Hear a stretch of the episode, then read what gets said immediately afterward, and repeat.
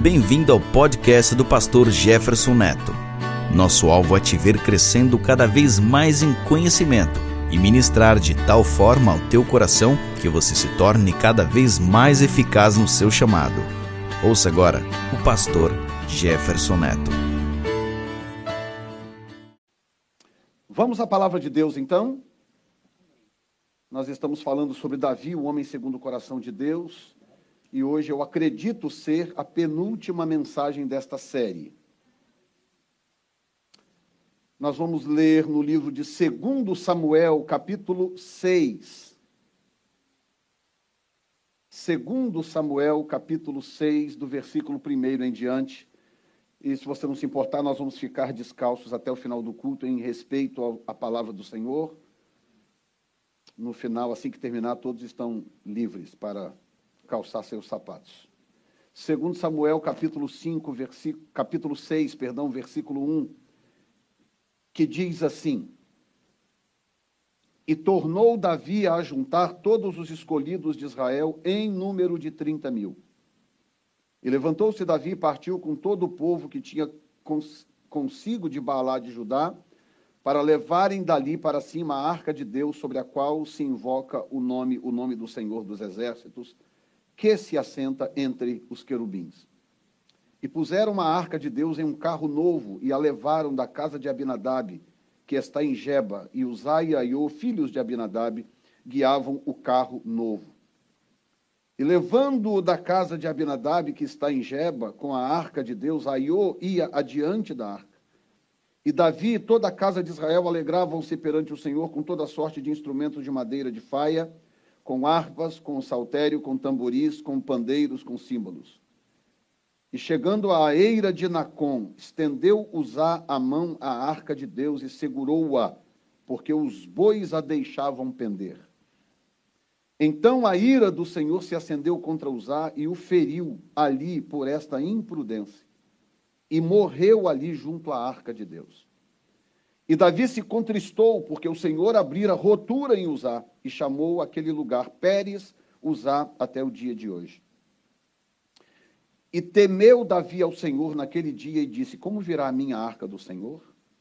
E não quis Davi retirar para si a arca do Senhor para a cidade de Davi, mas Davi a fez levar à casa de Obed-Edom, o Geteu. E ficou a arca do Senhor em casa de Obed-Edom, o Geteu, três meses. E abençoou o Senhor a Obed-Edom e toda a sua casa. Então avisaram a Davi, dizendo: Abençoou o Senhor a casa de Obed-Edom e tudo quanto tem, por amor da arca de Deus. Olhem para mim, olhem para mim. O Senhor abençoou a casa de Obed-Edom por amor a arca.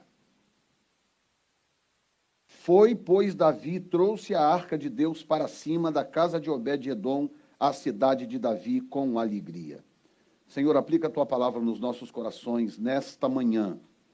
Enche-nos de expectativa e de revelação para crescermos em ti um pouco mais hoje e estarmos preparados para aquilo que o Senhor tem prometido fazer no nosso meio. Em nome de Jesus. E todos dizem. Amém. Uh, Jesus. Bom, hoje eu quero falar sobre o segredo é a glória de Deus. Diga comigo, o segredo é a glória de Deus. Esse texto basicamente fala sobre isto. E ele tem alguns entroncamentos que eu pretendo tentar colocar aqui, talvez não tudo, porque eu não quero passar do horário, mas eu quero te dar uma compreensão do que está acontecendo no texto. Tá? A, a, minha compreensão desse texto mudou um certo tempo atrás. Eu olhava para esse texto e eu via algo específico.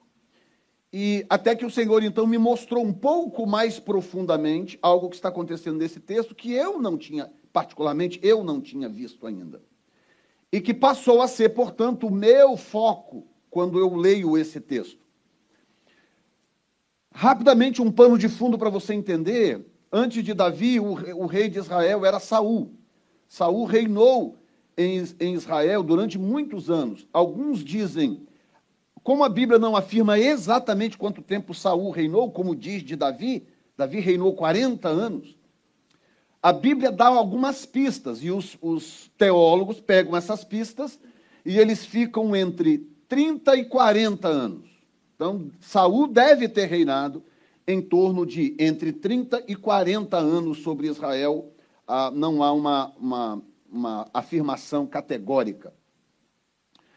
Mas o curioso é que, quando ah, Saul assumiu o poder, a arca foi tomada, a arca do Senhor foi tomada pelos filisteus numa batalha desastrosa, porque o povo havia pecado, abandonado a Deus, pararam de praticar os princípios de Deus, e aí achavam que iam continuar ganhando batalhas. E aí nós já tiramos a primeira lição daqui, que o compromisso de Deus, escutem bem, o compromisso de Deus não é com Jefferson. O compromisso de Deus não é com Eliezer, não é com, com João, Maria, Pedro, Teresa, Manuel. O compromisso de Deus é com os seus princípios. Deus tem compromisso com a sua palavra e os seus princípios. Então, o que, que acontece quando eu abandono a palavra de Deus e os seus princípios? Ora, ele deixa de ter compromisso comigo. O que, que acontece quando eu assumo a sua palavra, persigo a sua palavra e começo a viver segundo os princípios da sua palavra? Ele passa a ter um compromisso comigo. O compromisso de Deus não é com a pessoa, o compromisso de Deus é com os princípios que ele estabeleceu quando eles são vividos por alguém. Quando alguém se, se predispõe a servir a Deus, como diz, dizem as Escrituras. Aquele que crê em mim, isso é o Senhor falando, aquele que crê em mim, como diz as Escrituras, do seu interior fluirão rios de águas vivas. Não é? Aquele que crê em mim, como o seu avô ensinou, como, como o titio ensinou, como você acha que deve, como deu na telha. Não. Aquele que crê em mim, como diz as Escrituras do seu interior fluirão rios de águas vivas. Então, toda vez que eu vou para as Escrituras, com a preocupação de fazer o que está escrito ali, significa que eu vou acertar todas? Não. Significa que eu vou errar algumas de vez em quando? Sim. Significa que eu vou bater cabeça algumas vezes? Sim. Mas se eu continuar tentando e dizendo para Deus, eu quero, eu não desisto, aqui estou, já é o suficiente para Deus olhar e dizer: Ok, eu vou te abençoar, eu vou te ajudar a chegar lá, eu vou te ajudar a completar essa tarefa, eu vou te ajudar a conseguir, porque o próprio Jesus disse em João 15, 5: disse assim: Eu sou a videira, vós sois os ramos. Ele disse: Sem mim, nada podeis fazer. Sabe o que é nada? Depois de fazer um curso longo, pós-doutorado, descobri que nada é nada. Nada quer dizer absolutamente nada, nem respirar, nem esse fôlego aqui que eu estou adquirindo para conseguir falar, eu conseguiria, eu teria sem ele. Nada, nada, nada, nada. Nada quer dizer trabalho, quer dizer finanças, quer dizer família, saúde, nada. Responde uma coisa para mim. O que é que torna eu e você melhor do que tantos que não resistiram à Covid? Só no Brasil são 500 mil pessoas já. Aqui nesse país já passaram de 600 mil pessoas. Na China já está chegando a um milhão de pessoas. Na, na, na, Índia, chegando a um milhão de pessoas. Na China também não está muito diferente, mas eles escondem, eles não dizem a verdade. O que, que faz de você e eu diferentes ou melhores do que aqueles que não, não resistiram, que sucumbiram a essa doença?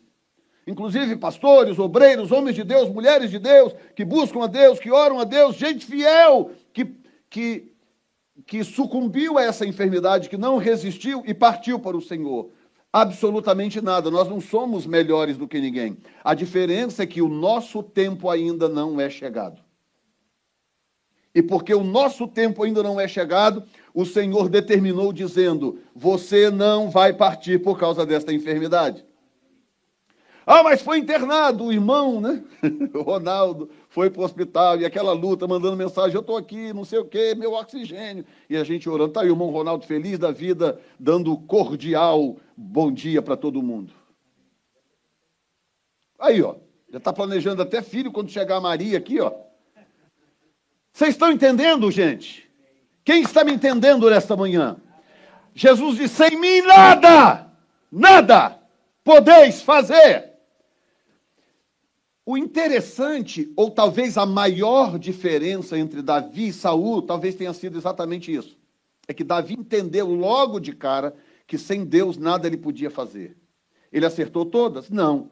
Ele errou algumas? Yes. Ele fez bobagem? Várias. Ele cometeu inclusive algumas atrocidades? Yes. Mas ele entendeu logo que sem Deus nada ele poderia fazer. Então o que, que ele fazia? Quando ele errava, batia a cabeça e tal, ele voltava para os pés do Senhor. Ele se humilhava, ele se quebrantava, ele pedia perdão, ele chorava, ele, ele se rendia, ele tinha temor de Deus, ele respeitava os profetas. Na, naquela época, um rei desviado era um perigo. O profeta corria, corria risco de vida. Olha o que aconteceu com Jeremias, por exemplo, por profetizar em reinos onde os reis estavam desviados. Jeremias passou perigo de morte várias vezes, foi lançado numa cisterna de lama, lá ficou durante um tempo, e, e os reis perseguindo, apanhou, sofreu, porque os reis não queriam ouvir a voz de Deus, não queriam ouvir a palavra de Deus. Então, quando o profeta vinha com a voz de Deus, eles não queriam. Não, não diga que a voz de Deus, nós queremos que seja dito o que nós queremos ouvir. Aí vinham os falsos profetas e diziam: Não, fica tranquilo, o Senhor nunca vai destruir essa cidade. E aí eles então se alegravam. E aí Jeremias entrava gritando: assim, Não adianta, por que, que vocês confiam em mentira? A, aonde que a mentira vai levar? A mentira não vai levar vocês a lugar nenhum, isso é mentira! A cidade vai cair. Deus vai entregar esta cidade na mão dos babilônios, porque vocês se desviaram. Aí açoite em Jeremias, pancada em Jeremias, até o momento em que a cidade caiu, a Babilônia veio, do jeitinho que Deus falava, pela boca de Jeremias, a, a Babilônia veio, tomou a cidade, destruiu a cidade quase que completamente e, e levou todo mundo cativo para a Babilônia, um cativeiro que durou quase 70 anos. Qual é a diferença entre os dois? É que Saul não se importava. Saul didn't care, ele não se importava. Davi se importava.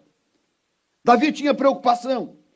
Da onde que eu tiro essa informação? Ora, dentre outras coisas, o fato da arca estar praticamente que todo o reinado de Saul, a arca estava isolada num lugar chamado Kiriat Jearim, porque a arca tinha sido tomada pelos filisteus. Os filisteus sofreram as consequências, porque deu tumor em todo mundo, hemorroida em todo mundo no, no, no, no no acampamento filisteu e eles, desesperados, devolveram a arca. Botaram a arca em cima de uma carroça, eles não conheciam nada de Deus, nada de arca. Botaram em cima de uma carroça e mandaram para Israel: tipo, vai embora, para lá, sai daqui. Se livraram do problema. A, a carroça chega lá, os israelitas, que sabiam muito bem o que era aquilo e o que não podiam fazer, eles não podiam tocar na arca. Abrir a tampa, muito menos. Se não podia tocar na arca, como é que vai abrir a tampa? Aí o, a, o pessoal da vila ficou tão empolgado: olha a arca do Senhor aqui. Resolveram levantar a tampa da arca para ver dentro. Morreu 50 mil pessoas. Foi um, um, um, coronavírus espiritual. Passou assim, matou um tanto de gente. 50 ou quase 50 mil, não lembro agora exatamente do número. Mas morreu milhares de pessoas. Aí aquele desespero, aquele desespero, o que, que faz? Deus mandou colocar a arca num lugar chamado Kiriat Jearim, onde havia uma família sacerdotal e aí a arca ali ficou. Muito bem, Saul veio, assumiu o trono e tal, e o texto diz que 1 Samuel capítulo 7, versículo 1. Então vieram os homens de Kiriat Jearim e levaram a arca do Senhor e a trouxeram à casa de Abinadab, no outeiro, e consagraram Eleazar, seu filho, para que guardasse a arca do Senhor. Olha bem, e sucedeu que desde aquele dia a arca ficou em Kiriat Jearim, tantos dias se passaram que chegaram até 20 anos. 20 anos. A arca do Senhor isolada lá num lugar, num monte chamado Kiriat Jearim, sendo cuidada por uma família. Saul veio, assumiu o trono, reinou esse tempo todo, em nenhum momento Saul, Saul falou assim: "Ah, vamos, cadê a arca de Deus? Onde é que está a arca de Deus?" O que foi feito da arca de Deus? Como é que a gente faz para trazer a arca de Deus? Saul nunca se importou, nunca. Aí vem Davi, assume o trono, que para quem está acompanhando a série, sabe que o, o, o, capítulo anterior, que é o capítulo 5, fala exatamente de Davi sendo ungido rei sobre Israel. Capítulo 5, versículo 17. Ouvindo, pois, os filisteus que haviam ungido Davi sobre Israel capítulo 5, versículo 17. No 6, 1, Davi já está procurando a arca. Cadê a arca de Deus? Onde colocaram a arca de Deus? Ele tinha acabado de assumir o trono, o reino de Israel, e ele já estava preocupado com a glória de Deus, porque a arca naquela época era símbolo da glória de Deus. Então ele queria saber onde é que está a glória de Deus. Em outras palavras, eu não aceito governar eu não aceito reinar sobre a nação sem a presença da glória de Deus. O que Saul não sentiu falta por quanto tempo? 20 anos. Já viu aquela pessoa, ou até igrejas por aí? Agora tem igrejas no Brasil que eles estão cantando no louvor músicas seculares, músicas do mundo. Sabiam disso? Está aí pelo YouTube, pelos vídeos do YouTube da vida. As igrejas reúnem lá e, a, e o culto é uma balada. Eu não estou brincando, literalmente. Músicas, músicas populares. No culto, no louvor. Da igreja. Que coisa é essa? Que universo é esse que nós estamos vivendo? Aí o que, que acontece? Saúl, nem 20 anos e assim são muitas igrejas, assim são muitas pessoas. A presença de Deus não está lá. Cansei de, de, de pregar em lugares onde a presença de Deus não estava lá. Pergunta essa aqui. Às vezes o desespero que me dava, o culto está andando, andando, andando, estava chegando a hora de eu pregar e ia me dando um desespero, porque Deus não estava lá.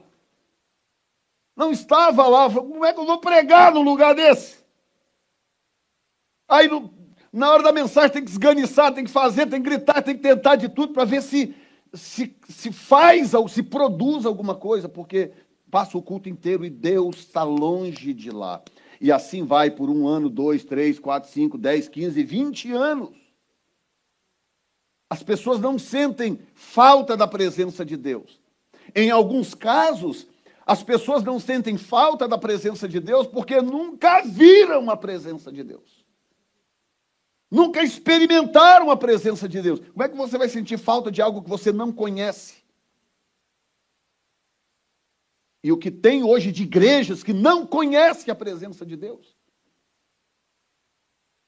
Hoje, a motivação número um das igrejas é frequência.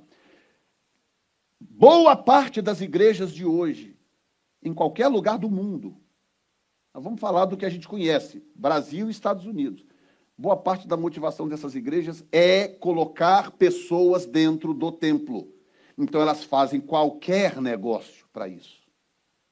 Elas negociam um princípio, elas trocam de, de, de, postura, elas fazem qualquer coisa, porque a, a, a, a motivação número um é o número de gente presente no culto. Ora, se eu tomar como ponto de partida que o número de gente dentro de uma igreja determina o quão boa é aquela igreja, então a melhor igreja do mundo é a católica. É a que tem mais gente. Tem igrejas, tem uma igreja na Califórnia, uma igreja satânica na Califórnia, que dá fila para as pessoas entrarem. Que para você fazer parte dela, você tem que se inscrever e entrar numa lista de espera.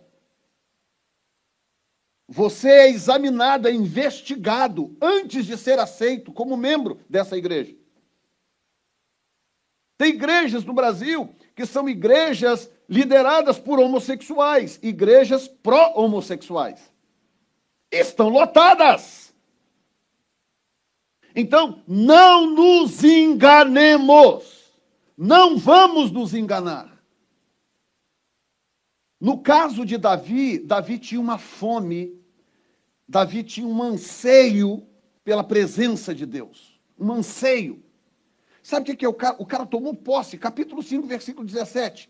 o, o, o capítulo termina no versículo 25. No 17 ele é declarado rei. Quando chega no capítulo 6, versículo 1, ele já está com a antena ligada. Onde é que está a arca de Deus? Cadê a glória de Deus? Ah, Davi, a glória de Deus está num lugar chamado Kiriat Jearim. Tem quanto tempo que está lá? 20 anos, Davi. Aí eu estava meditando nisso aqui e o Senhor falando ao meu coração: quantas vezes nós deixamos as coisas como estão só porque já tem muito tempo? Ah, deve ser assim mesmo. Tá, quanto tempo que está lá? 20 anos. Ah, eu imagino que é suposto ser assim. Estão entendendo? Ah, eu acho que é suposto as pessoas vão ter interesse pela presença de Deus, as pessoas vão terem tempo para Deus, as pessoas estarem sempre ocupadas com alguma coisa, sempre com outra coisa na cabeça. Eu acho que é normal as pessoas terem outras prioridades que não seja o Senhor. Estão entendendo? É um perigo quando a gente olha para aquilo que está sendo, está sendo feito há muito tempo e a gente age como se aquilo fosse normal, é suposto aquilo ser normal. Aí Davi fala assim: tá onde queria Jerim? Quanto tempo? 20 anos. Aí o texto começa assim: e tornou Davi, tornou Davi a juntar todos os escolhidos de Israel no número de 30 mil. Interessante é que o número 3 aqui aparece duas vezes em momentos muito significativos. Aparece aqui, 30 é 3 mais 0, 0 não é nada. O número 3 está aqui, o número da trindade. Quando chega no final do texto, que diz que o Senhor abençoa a casa de Obed-Edom, o versículo 11, diz que ficou a arca do Senhor na casa de Obed-Edom três meses. O número 3 aparece duas vezes, que é o número da Trindade. É o número da genética de Deus, da identidade de Deus. O número 3. Pai, Filho e Espírito Santo. Um Deus que se manifesta em três pessoas. É, um, é uma coisa que nunca será entendida plenamente por nós, até que cheguemos na, na eternidade, então tudo ficará claro. Mas por agora nós sabemos que é assim, porque a Bíblia diz que é assim. Deus se manifesta em três pessoas. E aí Davi ajunta os escolhidos de Israel. Então Davi entende o seguinte: o, o, o, o, atual status quo, a atual situação aceitada pela sociedade, não será mudada por qualquer pessoa. Não adianta pegar qualquer juntal, gente, vamos ali buscar a arca, vamos embora. Aí vem gente de todo tipo. Vem gente, sabe, mascando chiclete, vem gente com, com sei lá, com, com, com morroque na cabeça, vem gente de todo tipo. Para quê? Para buscar. Ah, o que, o que nós vamos fazer, Davi? Nós vamos ali buscar a arca de Deus. Não. Como diria o bom roceiro, vai dar problema. Porque com Deus não se trata assim. Davi falou, ok, está quanto tempo lá? 20 anos. Ok, então é o seguinte: chama os escolhidos e tornou Davi a reunir os escolhidos. Os escolhidos. Agora, essa palavra escolhidos, ela é mal interpretada quando as pessoas ouvem, no, no, tanto no hebraico como no grego, ela tem um significado um pouquinho diferente do que a gente imagina. Tá? É, ela tem um significado muito mais voltado para a eleição do que para aquela escolha unilateral. Ah, eu, eu, eu escolho você, mas não escolho ela. Então eu escolho você. Eu escolho ela, não escolho ela. Então dá a impressão que alguém é melhor do que alguém. Essa noção que nós temos de escolha. Não. Na Bíblia, a noção de escolha é diferente. A noção de escolha tem a ver com a habilitação, com a qualificação. Eu vou explicar porque vai fazer sentido para você. Ok? surge uma vaga para trabalhar na New Time Church, para ganhar um, um, um, singelo salário de 3 mil dólares por semana.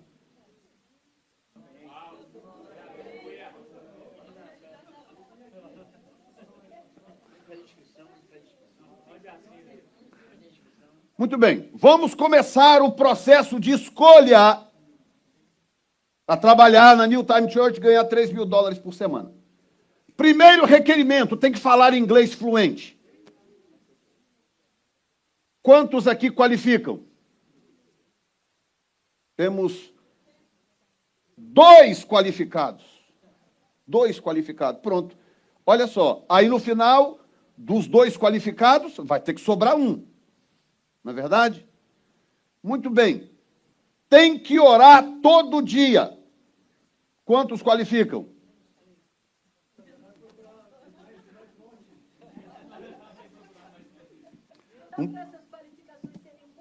Vamos procurar na cidade, né? Você percebe que à medida em que o processo de qualificação vai sendo revelado, escute bem, as próprias pessoas vão se eliminando. Está entendendo? Não é o selecionador que está dizendo, gosto dele, não gosto dela, gosto dela, não gosto dele, escolho esse, rejeito aquele. Não é o selecionador. Não, o selecionador, a única coisa que ele faz é apresentar os requisitos. Quando as pessoas olham para os requisitos, elas mesmas vão se eliminando. Opa, isso aqui não dá para mim. Opa, não dá oh, oh, oh, desculpa, estou no lugar errado e tal. As próprias pessoas vão se eliminando. Hoje, na escola dominical, o assunto muito interessante. Pedi e dá-se-vos-á, buscar e acharei. E aí, quem, né, o Senhor faz uma comparação, dizendo, se vocês que são maus sabem dar boas coisas para os seus filhos, imagina o vosso Pai que está no céu, Ele vos dará muitas coisas boas. Aí quem lê aquele texto, oh, que maravilha! Então, deixa eu começar a pedir. Aí pede, pede, pede, pede, pede, nada acontece. Mas não é possível, o senhor falou que era só pedir, mas leia o que está antes. Tem um processo de qualificação antes. Não julgue para que não sejais julgados. Antes de tirar o cisco do olho do teu irmão, tira a trave do teu olho. Não dê as coisas as, as santas aos cães, nem as coisas do Senhor, as pérolas aos porcos. Tem um processo de qualificação. Então, quando chega ali, pedir e dar-se-vos-á, parece que é parece que é simples, que é só pedir que todo mundo vai receber. Não, mas tem o um processo de qualificação. Então, quando chega lá no versículo 7, que diz: Pedi, você mesmo, depois de ler o que está antes, vai dizer: opa, não dá para mim. Hoje não, vou voltar o mês que vem. Eu vou tentar acertar primeiro minha situação, mês que vem eu volto, porque hoje eu não me qualifico para isso aqui. Ficou claro para vocês? E só ficou claro para o irmão Ronaldo? Ok. Então, quando o texto diz: tornou Davi a juntar todos os escolhidos. O que, é que o texto está dizendo? O texto está dizendo que Davi passou por uma macega muito grande. Davi passou por um aperto muito grande. Davi sofreu, Davi foi perseguido, Davi morou em caverna, Davi passou tempo no deserto. Durante esse tempo, pessoas foram acreditando nele quando ele ainda não tinha trono. Gente, acreditar em quem tem trono é muito mole. É fácil demais. Pergunta aí quem não aceitaria casar com a rainha da Inglaterra, mesmo com 90 e tantos anos. Se ela abrir aí um, um, uma inscrição né, para casamento, meu filho, aparece muita gente só, só porque é rainha, só porque tem trono. Acreditar em quem tem trono é muito fácil. Difícil é acreditar em algo que Deus disse sem que haja substância. Você ouviu o que Deus falou aqui hoje, não ouviu? Sim ou não? Sim. Mas nós temos substância hoje? Não. Nós não temos substância da grandeza do que Deus falou conosco hoje aqui em profecia. Nós temos uma promessa. O difícil é isso, é crer na promessa sem que haja substância. Tudo bem que se você tivesse aqui desde 2017, quando nós começamos isso aqui, hoje você estaria já maravilhado. Pergunta para a Sônia, Pergunta para o Léo, pergunta quem mais está aqui daquela época. Luciana, pergunta para o presbítero Tony. Irmã Ruth, primeira ovelhinha. Primeira ovelhinha ganha aqui, ó. Irmã Ruth. Cida! Uhul! Então, olha só. Um, dois, três, quatro, cinco, seis pessoas aqui que sabem o que foi 2017. Começar, recomeçar isso aqui. Numa igrejinha rosa do, do tamanho de uma salinha daquela ali do fundo.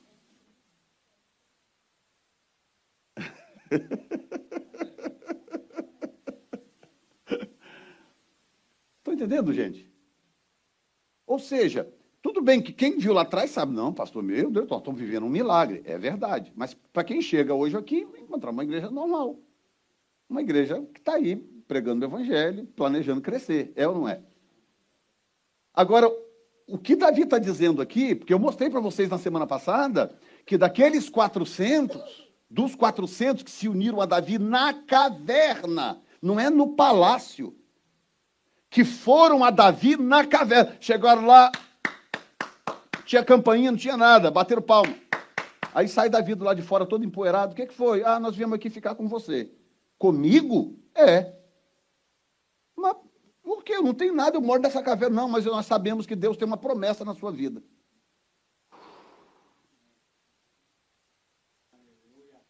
Talvez tudo que você tem hoje é uma promessa. É uma promessa que você tem hoje? É tudo que você tem? É, listen to me, é o bastante. Se você tem uma promessa de Deus, se agarre a ela. Se prenda, se agarre a ela, porque ela vai te proteger nos momentos difíceis, nos momentos de aperto. Quando vier a onda, quando vier o vendaval, o terremoto, você vai se lembrar da promessa de Deus. O que Deus te falou, o que Deus te prometeu, você vai se lembrar. E você vai se colocar de pé e dizer: Esse não é o meu tempo ainda. Deus fez promessas. Deus tem plano na minha vida. Deus tem plano na minha família. Digam graças a Deus. E aí, dos 400 que juntaram a Davi, todos eles foram, de alguma forma, servir a Davi no seu exército. Mas dos 400, 30, o texto diz os 30, mas no fundo, no fundo eram 37. 37 homens muito especiais, muito diferentes, muito destacados, muito qualificados. Os escolhidos de Davi. Os escolhidos. Davi não fazia nada sem esses 37. Nada! Tudo que ele ia fazer, ele chamava os 37. Porque os homens eram como leões, eles eram ferozes, eles não temiam a morte, eles não temiam nada, eles não temiam ninguém, eles só temiam a Deus. E quando chegava a hora de ir para a batalha, de empunhar a espada, de fazer o que tinha que fazer, sai da frente, porque os homens eram como leões. Texto destaca em vários lugares como que eles lutavam bravamente. Dentre os 37 tinham três que eram mais do que especiais. É disso que o texto está dizendo. Escute bem, quem torna você um escolhido é você mesmo. Ah, pastor, mas aí pera um pouquinho, tem um, um problema. Porque capítulo 9 de Romanos, pastor, diz que Deus escolheu Jacó e rejeitou Isaú no ventre. E Deus ainda diz mais: Deus diz assim, e daí? Porque tem uma expressão lá no grego que equivale a isso aí para nós no português. Quando diz assim, eu escolhi Jacó e rejeitei Isaú. E daí? Tipo, o que que tu tem com isso? Então, como é que encaixa isso dentro do que eu estou dizendo? Muito simples. Já ouviu falar num negócio chamado pré-ciência? Pré-ciência de Deus, que é um atributo da sua onisciência. Onisciência é uma coisa, presciência é outra. Onisciência é saber tudo, sempre de tudo, de todas as épocas. Isso é onisciência. Presciência é saber de algo antes que aquilo aconteça. Pré-ciência. Então, a presciência é uma fagulha da onisciência de Deus. Então, é mais ou menos o seguinte: se você está dirigindo um carro aqui em alta velocidade e você sabe que lá na frente você fica sabendo, out of the blue, do nada, que lá na frente tem um acidente com um monte de carro encavalado um em cima do outro. O que você vai fazer? Você vai tomar providência antes. Porque você sabe que lá na frente tem um problema. Você vai se proteger, proteger sua vida, seu carro e etc. Não vai fazer a bobagem de acelerar o carro até chegar lá e bater no, em, debaixo de um nevoeiro naquele monte de carro, como acontece demais aqui nos Estados Unidos, né?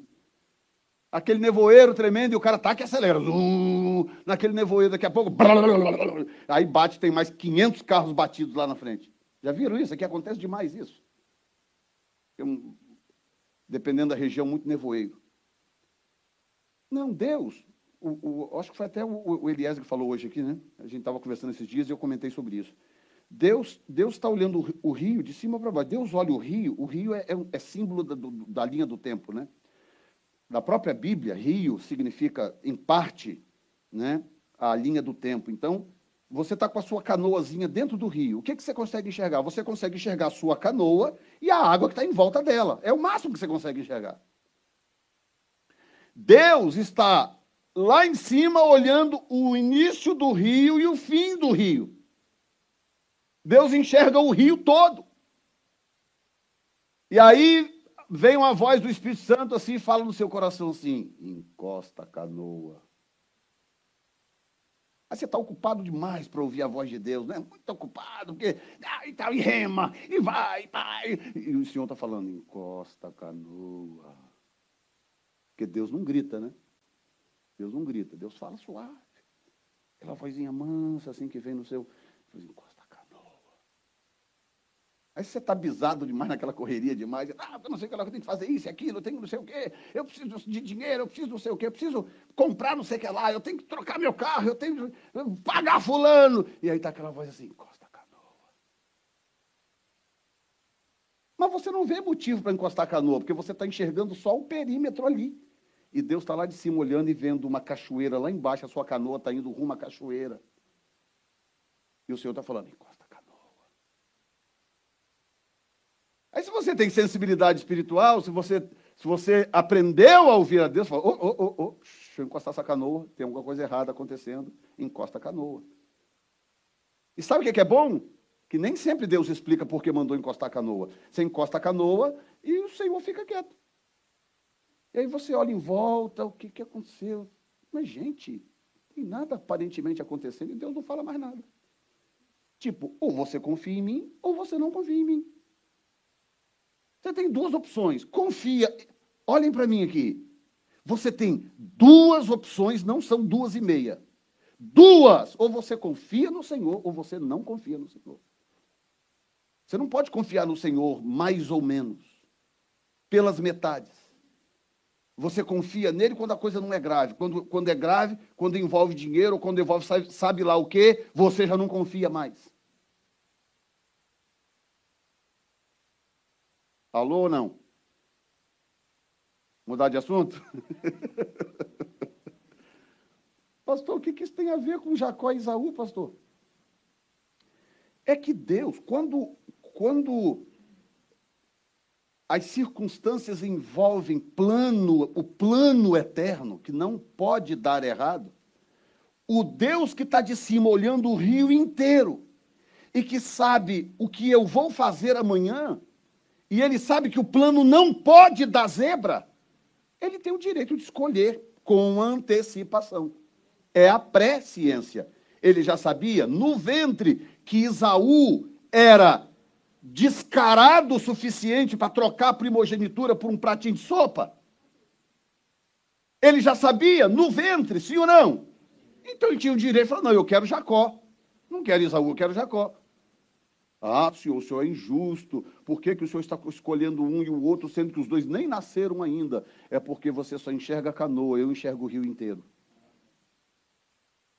Eu sei que vai chegar um momento em que esse cabeludo aí ó, vai trocar a, a, a, primogenitura, a bênção de Deus, por um prato de sopa. Vai trocar por uma coisa qualquer, por uma noite de sexo, por um, um, um talão de cheque, por um, um aumentozinho qualquer, por seja lá o que for. Vai trocar o plano de Deus por uma bobagem, por um prato de lentilhas. Deus já sabia. E aquilo envolve o plano eterno, aquilo envolve salvação de milhões. Deus vai falar, não, vou escolher o outro. Ele, ele é meio, ele vai dar uns probleminhas, ele vai tentar ser meio trambiqueiro, mas eu conserto ele. O que, que eu aprendo? Eu aprendo que Deus prefere lidar com um trambiqueiro determinado do que com um frouxo correto. Pastor do céu, misericórdia. O que, que o senhor falou? Eu estou falando só o que a Bíblia diz. Se te mostrares frouxo no dia da angústia, a tua força será pequena. Quando chega a tribulação, a luta, não sei o que lá, e a pessoa começa a se acovardar. Acovardar, qualquer coisa. E outra coisa, já percebeu que tem uma classe de crente que quando a coisa aperta, o primeiro que ele abandona é Jesus? Primeira coisa que ele sacrifica é a igreja. A primeira coisa que o cabra sacrifica é a igreja. Primeira coisa.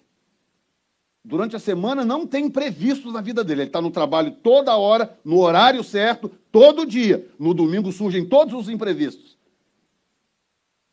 Funciona mais ou menos isso aí? Ou... Hã?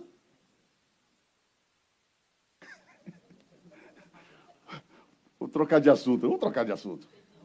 Fala assim, pastor, troca de assunto, pastor. Pastor, prega sobre Davi, pastor. Se te mostrares frouxo no dia da dor, no dia da dificuldade, no dia da angústia, a tua força será pequena. Então, o caso de Isaú. O que, é que aconteceu com Isaú? Eu estou com fome, eu vou morrer de fome, eu não suporto de fome, eu não aguento mais. Meu Deus, que fome desesperadora. Aí Jacó olhou e falou assim: é... ah, o que, que você acha de um prato de lentilha? Uma sopa maravilhosa de lentilha. Adoraria. Ah, eu até te daria se você passar para mim a sua primogenitura. Isaú, naquele momento, são as pessoas que são guiadas pelos instintos, né? O instinto da fome, da necessidade, do seja lá o que for, instintos. Isaú, naquele momento, falou assim: ah, tipo assim, aliás, o texto diz: do que me adianta essa primogenitura hoje que eu estou faminto? É, hoje, realmente, talvez não signifique muita coisa, mas vai determinar que tipo de futuro você vai ter. Aí, do que me adiantaria? Então, aí Jacó falou, ok, então, você quer a lentilha? Passa para mim. Ok, fica com ela, me dá a lentilha.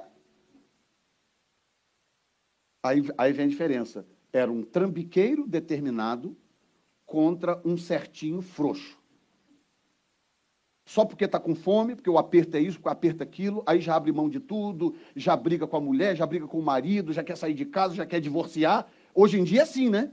Divórcio hoje é por causa de, de, de qualquer coisa. Né? Qualquer coisa. Tem um caso aí agora de uma pessoa famosa aí, uma, uma certa pessoa famosa, que ficou casada três vezes. Casou, ficou três meses casada, uma cantora. Aí divorciei, porque é muito sofrimento. Três meses. Muita humilhação, muito machismo, muito isso, muito. Três meses. Senhor da glória. Eu sei que cada caso é um caso? Sim, eu tenho consciência disso. Cada caso é um caso. Mas, pelo amor de Deus, você vai me dizer que você aguentou três meses num casamento em que você estava muito apaixonado, muito apaixonada? E a pessoa fala, inclusive, eu estava muito apaixonado, mas foi muito sofrimento. Gente, três meses não dá tempo nem de sofrer.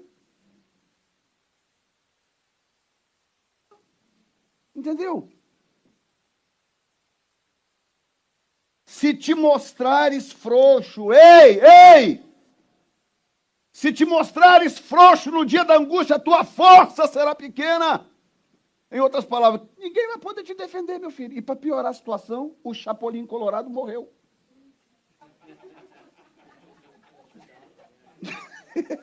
Por essa vocês não esperavam, né? E agora, quem poderá me defender? Ninguém.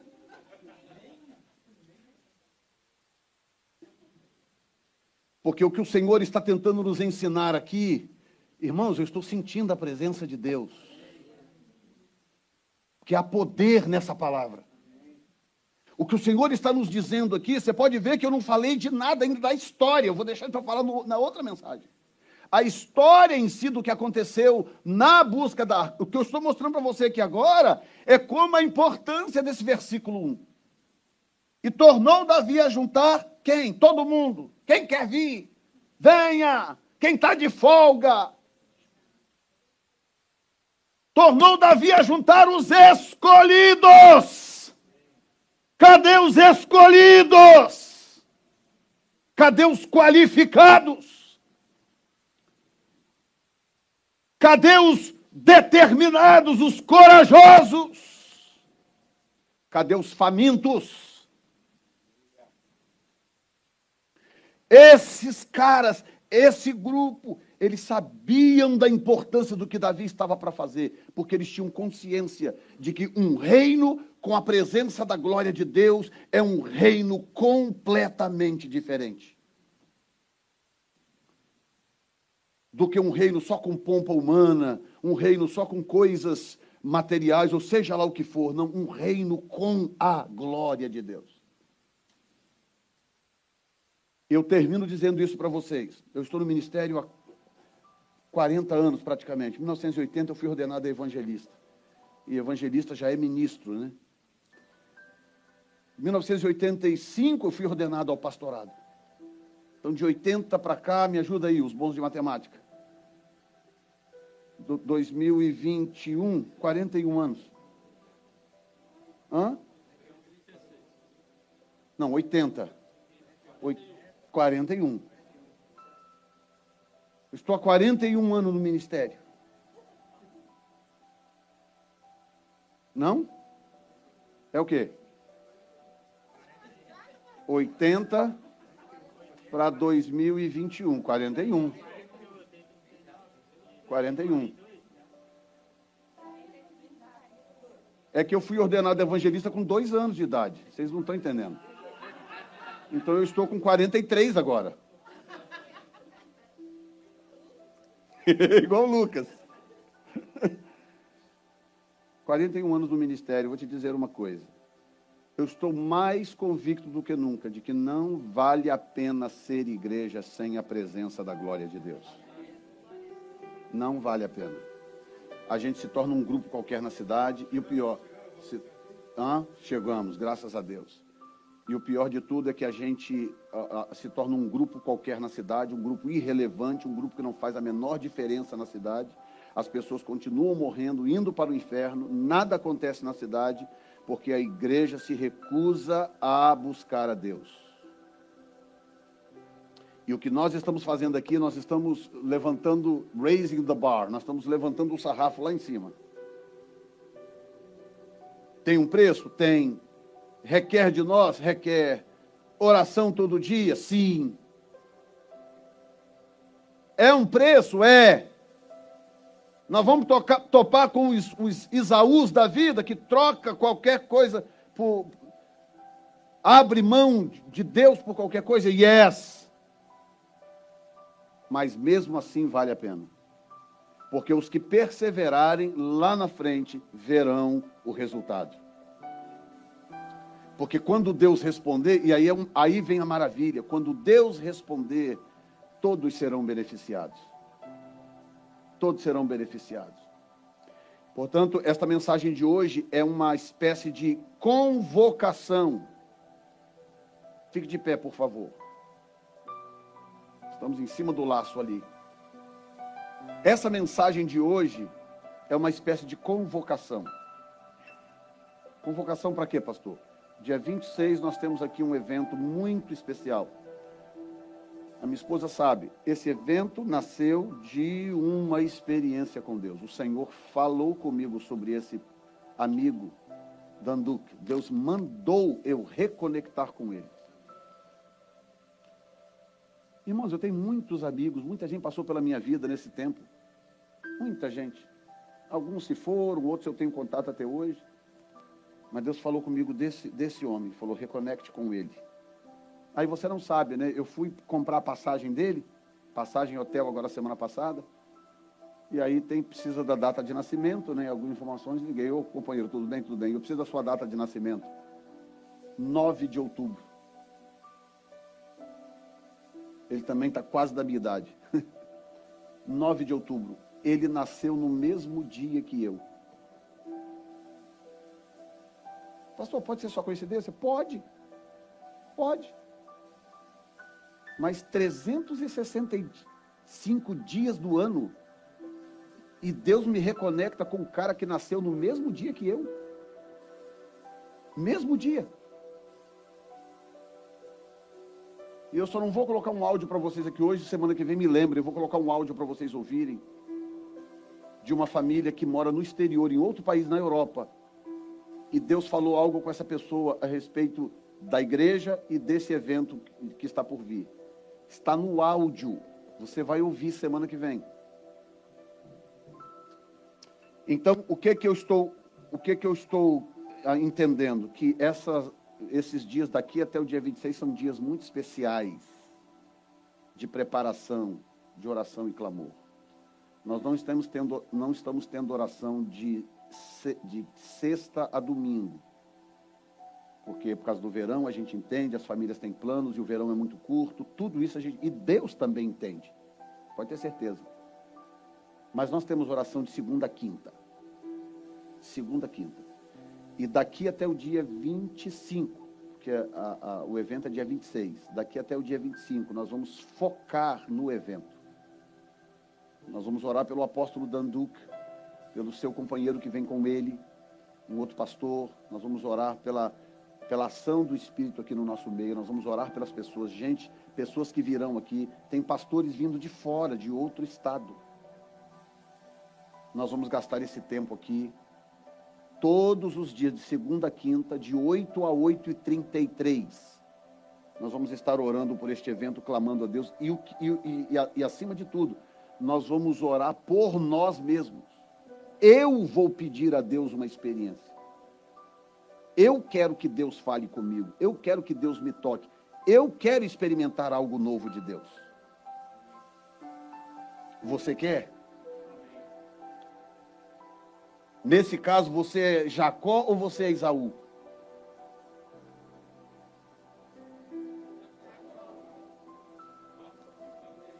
Aleluia. Eu estava assustado. Essa conferência é para os Jacós. Essa conferência é para os Jacós. Jacó vai, vai, vai e não volta atrás, até Deus tocar na, na coxa dele e deslocar a, a, sua, a juntura da sua coxa. Mudar o nome dele. Você não se chamará mais Jacó, seu nome será Israel, porque você lutou com Deus e prevaleceu. Deus está chamando pessoas que querem ter seus nomes mudados, sua história mudada. E você é uma dessas pessoas. Levante os, sua mão para o alto. Yeshua.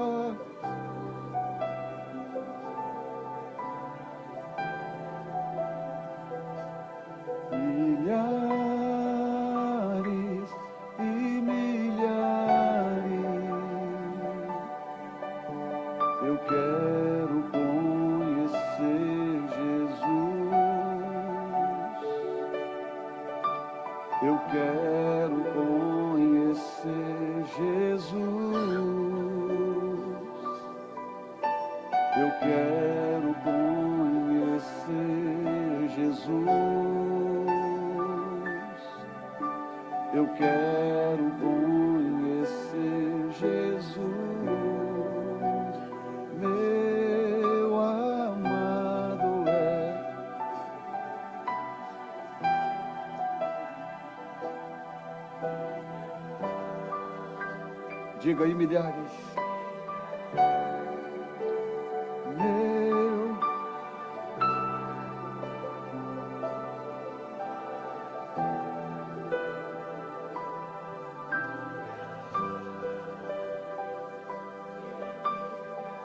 o nome dele agora.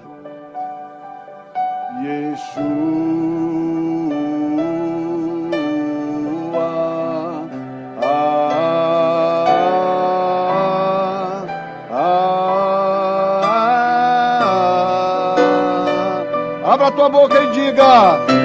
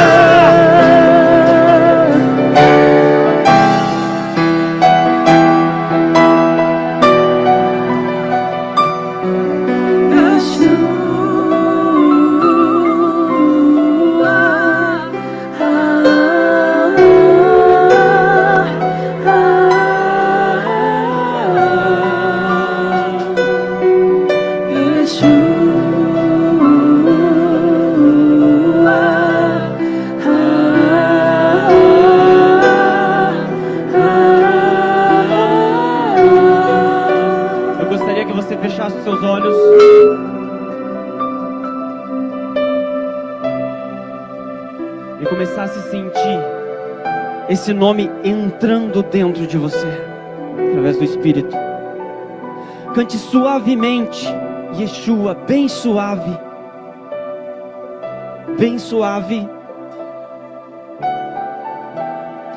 Elias teve uma experiência com Deus depois que passou um vendaval, passou um terremoto.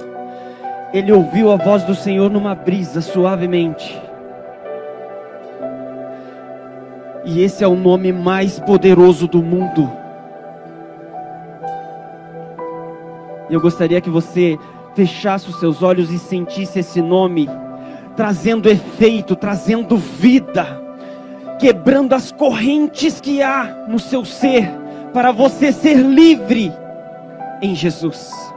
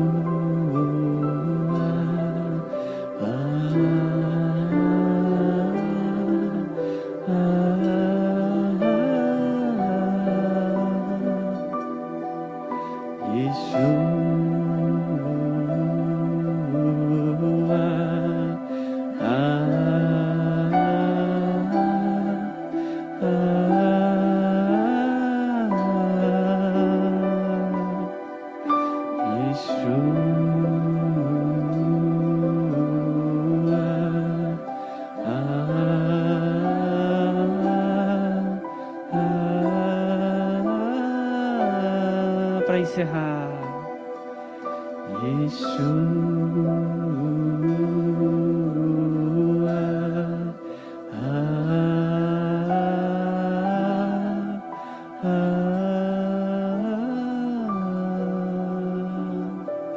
Obrigado, Senhor. Que esse nome, Senhor, possa entrar em nossa vida e trazer uma transformação a qual a gente ainda não experimentou. Que nós possamos ter esse nome, Senhor, sendo falado aos nossos corações, aos nossos ouvidos, em todo o tempo. E nós clamarmos a Ti, sabendo que o Senhor nos socorre, o Senhor nos enche de graça e de favor, sempre que olharmos para Ti, em busca de misericórdia, repouso, graça e alegria. Queremos te louvar por este momento que o Senhor falou conosco. Nós possamos ir para casa regozijando, Senhor, cheios de, de paz, sabendo que o Senhor tem sempre mais, sempre mais. Basta com que a gente se coloque à sua disposição e te busque. Obrigado. Em nome de Jesus. Que a graça do nosso bom Senhor Jesus te proteja, vá contigo. Que a consolação do Espírito Santo esteja contigo nesse dia, nessa semana, para a honra e glória do, do nome do Senhor. Amém. Já que você foi abençoado por este podcast, compartilhe com alguém que também precise de uma palavra de encorajamento. Deus te abençoe.